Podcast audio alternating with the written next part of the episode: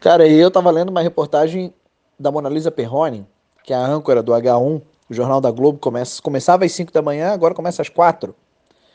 E aí a CNN, a maior grife de jornalismo do mundo, né? Fez uma proposta para ela e ela topou na hora e foi. E agora ela vai ter um jornal no horário nobre, na emissora, né? Que está fazendo alto investimento no Brasil. E ainda de quebra ela colocou uma cláusula impeditiva lá que, hipótese alguma, ela pode trabalhar na madrugada. E eu já sabia que ela ia fazer isso, porque eu acompanho a carreira dela tem um bom tempo. Eu me lembro de ter assistido outra entrevista dela que ela dizia é, que o duro é ter que dormir às 17 horas para acordar às 11, às 23, né? E aí, uma hora da manhã, você tá lá na, na emissora, para as 5 da manhã tá plena, para apresentar o jornal. E teve algumas pessoas que disseram, poxa, que sorte, né? Do nada vinha assim a CNN e contratar alguém para ser âncora no horário nobre.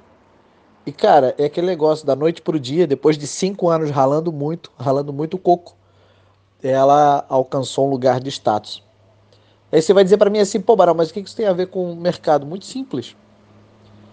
Vai ter um momento que você vai trabalhar e não vai ver resultados.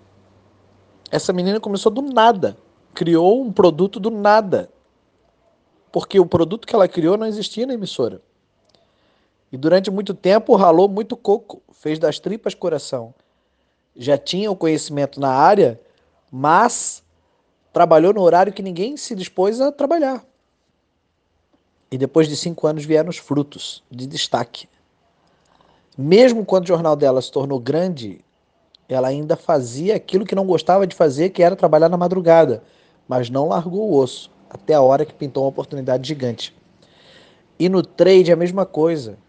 Você abre mão de uma vida muito bacana, porque ah, tem muita gente que vem para o mercado dizendo assim, né? Não, agora eu vou ter liberdade, eu vou trabalhar 20 minutos, depois eu vou para praia, porque é assim que todo mundo posta no Instagram, hashtag vida de trade. Só que, cara, o começo, a relação, o desespero de você ver as contas vencendo e o loss inabalável na sua vida, essa parte ninguém conta para você, ninguém falou para você que era assim. Ninguém disse que hoje você pode trabalhar bem menos, só que quando estava começando, ralou coco e, e, estudou praticamente 24 horas. Eu, pelo menos, operava das 9 até as 6 da tarde. Depois vinha para casa, tomava um café e varava a madrugada até 11, 11 e meia, meia-noite. E no outro dia fazia tudo de novo, de segunda a segunda. Economizando cada centavo.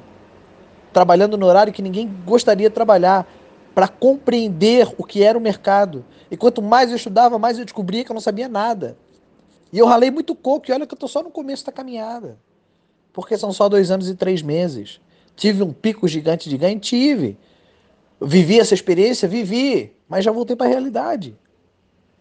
E aí tem gente que diz, pô, Barão, dois anos foi rápido. É, foi rápido, mas ainda estou no início. Só que as pessoas não querem ralar nem um ano, cara. Ah, mas é que eu não tenho esse tempo. Se você não tem esse tempo, você tá fora. Barão, eu não tenho a grana. Se você não tem a grana, você tá fora. Barão, eu não tenho paciência. Se você não tem paciência, você tá fora. Entendeu como é? Barão, eu não tenho garra, eu, eu, eu, fico abalado psicologicamente. Ah, vá, você fica abalado psicologicamente, como coisa que ninguém ficou, né? Todo mundo que chegou em algum lugar no mercado, em algum momento passou essa fase. A barreira do loss é só a barreira do tempo, cara. Quanto mais é o fruto da repetição, quanto mais você faz, melhor você fica naquilo. Abre aspas, mais sorte, fecha aspas, você tem no mercado. Não tem almoço grátis, não é do nada. É coco, meu chapa, tem que ralar coco. Aí todo mundo conta a história linda, maravilhosa dos caras que fundaram a XP, dos caras que fundaram, né, do Warren Buffett. Só que será que você ia comer, é, ia fazer conta de quanto você ia gastar no dia se você fosse um Warren Buffett, bilionário? Será que você doaria toda a sua grana como ele doou para a filantropia? Provável que não, né? Porque é assim que funciona. Você lida com muito dinheiro, mas você não se seduz pelo muito dinheiro. Você lida, ah, tipo ali, a minha meta hoje é 3 mil por dia. Ah, você faz o 3 mil por dia, mas você não gasta os 3 mil por dia. Você gasta, quiçá, talvez, muito estranho, muita conta, 100 reais no dia. Pô, Barão, mas é muquirana. Não, meu chapa, é investimento, cara. É a longo prazo, é para décadas. É para construir algo sustentável. É uma profissão como outra qualquer. Envolve seus riscos, envolve suas liberdades, envolve seus ganhos, envolve suas perdas, envolve suas alegrias e envolve suas tristezas. A questão é, o que, você você está disposto a pagar o preço? Aí você vê ali, tipo, a boleta hoje do, de um cara ali que tem quase 10 anos no mercado e colocou, ah, essa semana foi assim. Aí ele colocou ali, 52 mil reais. É lindo, cara. 50 pau na semana é maravilhoso. Mas é quase uma década. Foram anos perdendo. Foi muita ralação. E aí você quer o quê? Ganhar 20k. Em um ano? Dois anos? Não, porque na minha empresa eu já faço 20 mil, então 20 mil para mim não é dinheiro, não paga nem minhas contas. Ah, meu irmão. Só que você está começando o negócio do zero.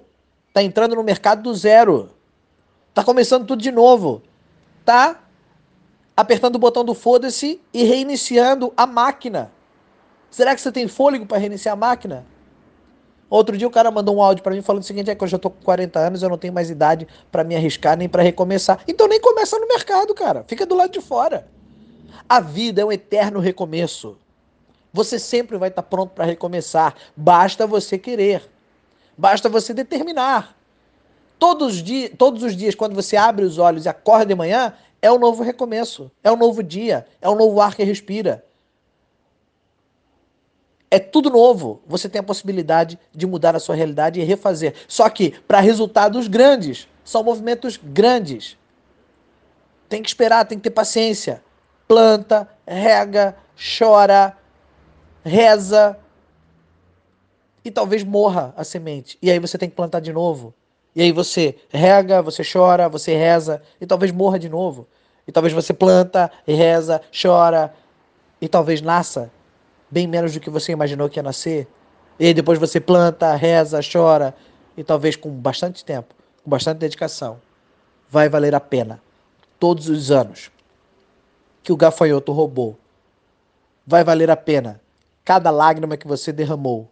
Vai valer a pena todo o seu esforço.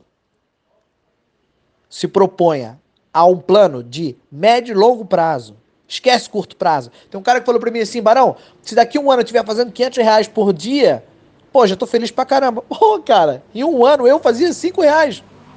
Um ano eu, Barão, fazia 5 reais. E vai ver, eu sou ruim mesmo. Pensa a médio e longo prazo. Esteja disposto. O mercado não é para todo mundo, mas todo mundo pode vir para o mercado. Agora, só os fortes é que prevalecem. Beleza? Bom final de semana para você. Hoje é sexta-feira. Dorme com essa, fica pensativo, refaz seus cálculos, vê se realmente é isso que você quer para sua vida. E aí na segunda-feira a gente começa tudo de novo. Essas outras dicas, mande seu nome que eu te coloco na minha lista de transmissão. um abraço.